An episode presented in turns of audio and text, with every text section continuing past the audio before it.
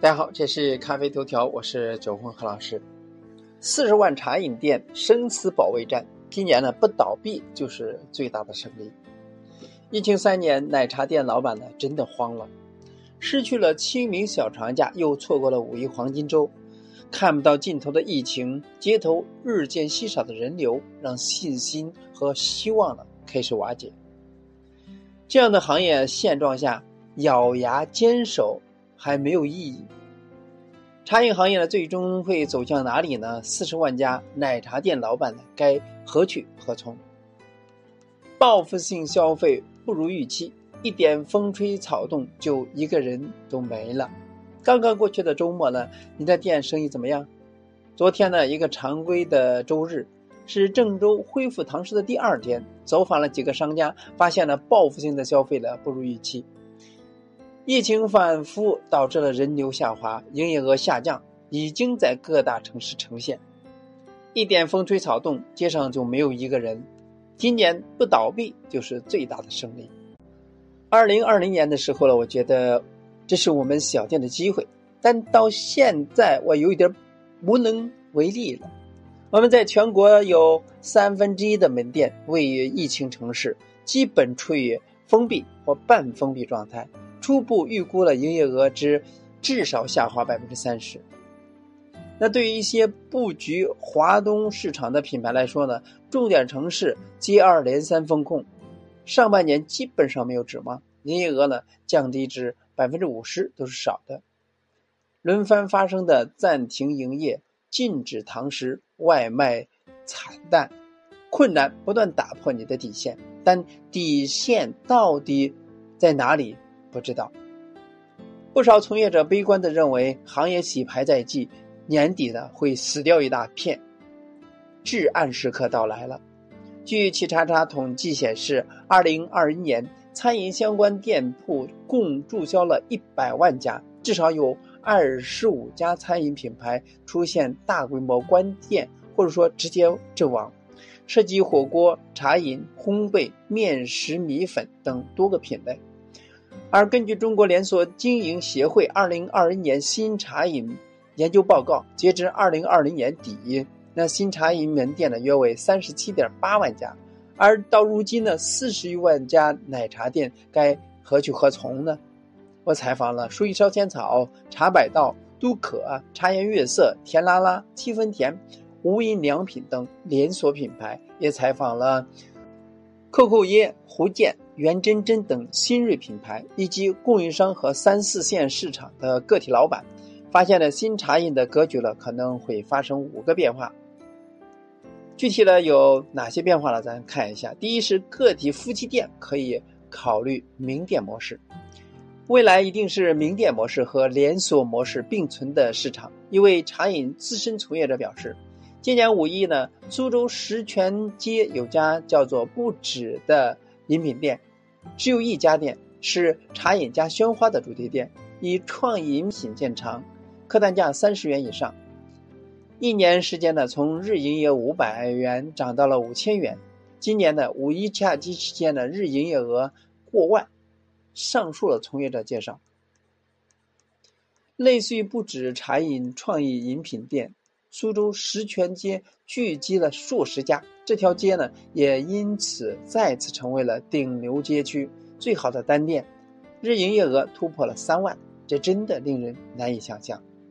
在该从业者看来呢，名店模式就是消费者冲着你来的，老板和顾客了都认识，一言不合就免单，而顾客今天说这个好喝，那明天呢就上新到菜单上，极其灵活。这种店呢，也许呢做不大。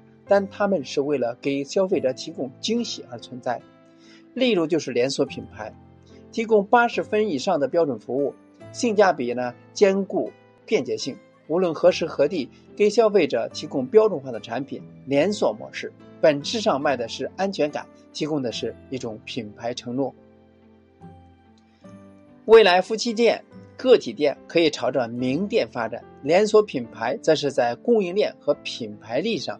深耕，无论市场如何变化，惊喜体验和日常饮品将会是长期存在的消费需求。第二是小连锁打匠心牌，做做大连锁做不到的事。那未来饮品市场的格局，最有可能是头部品牌加匠心小店。小店的做手工、现熬，经营灵活，做大品牌干不了的事。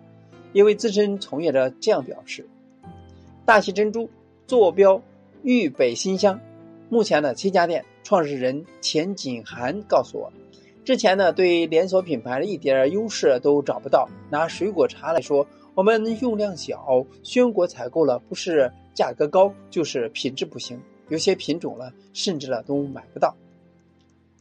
那未来我正在考虑转向手做小料，一些平时常见的小料，在店里面自己做，做出特色，传递给消费者手工的概念，增加竞争力。类似于阿嬷手作、元真真等品牌，通过原料制作环节手做的透明化，传递给消费者现做现煮等概念。对疫情育教育下越来越关注健康的消费者来说了，购买动机了更充足。第三是自带防疫属性的新品牌迎来了崛起的机会。有一批2020年后创立的品牌，因为在疫情创业，那从诞生起就足以细分。足够独特，自带零售思维。比如说深圳品牌的扣扣纳、扣扣椰。那今年三月份呢，深圳静态管理的时候了，，QQ 椰找到了一个零售模式，把爆款椰子水做成了零售装的椰子水自由瓶，一瓶七元，开盖即饮，在会员群售卖，五千瓶五分钟就售罄了。在三月份一半门店无糖食的状态下，COCO 椰业绩了不降繁生。四月业绩呢逐步恢复到了正常状态的百分之七十，五月份基本恢复之前的营业水平。另一个深圳品牌叫茉莉奶白，以茶基底为特色，二零二一年初开出了第一家门店，如今呢已经在深圳核心商圈开出了五十家直营门店，其中二十家在装修。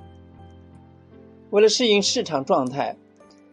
茉莉奶白孵化了茉莉茶铺，使集现制茶饮、纯茶零售及体验等为一体的新零售新体验空间，将于今年六月正式亮相。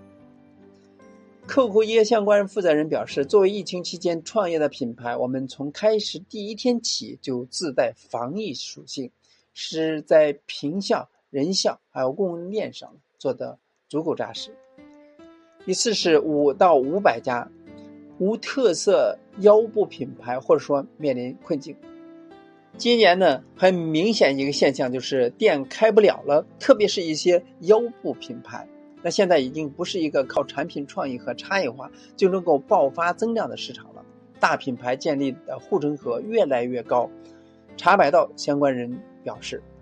腰部品牌的难题在于向上没有头部品牌的规模效应和品牌力，向下没有个体店的灵活性和人情味儿，而伴随着喜茶奈雪价格带调整以及行业整体价格下探，那这些五十到一五百家定价集中在十到二十元，早期依靠市场红利发展起来的腰部品牌，当红利不在，利润无法覆盖总部的运营成本。那就将迎来危机时刻。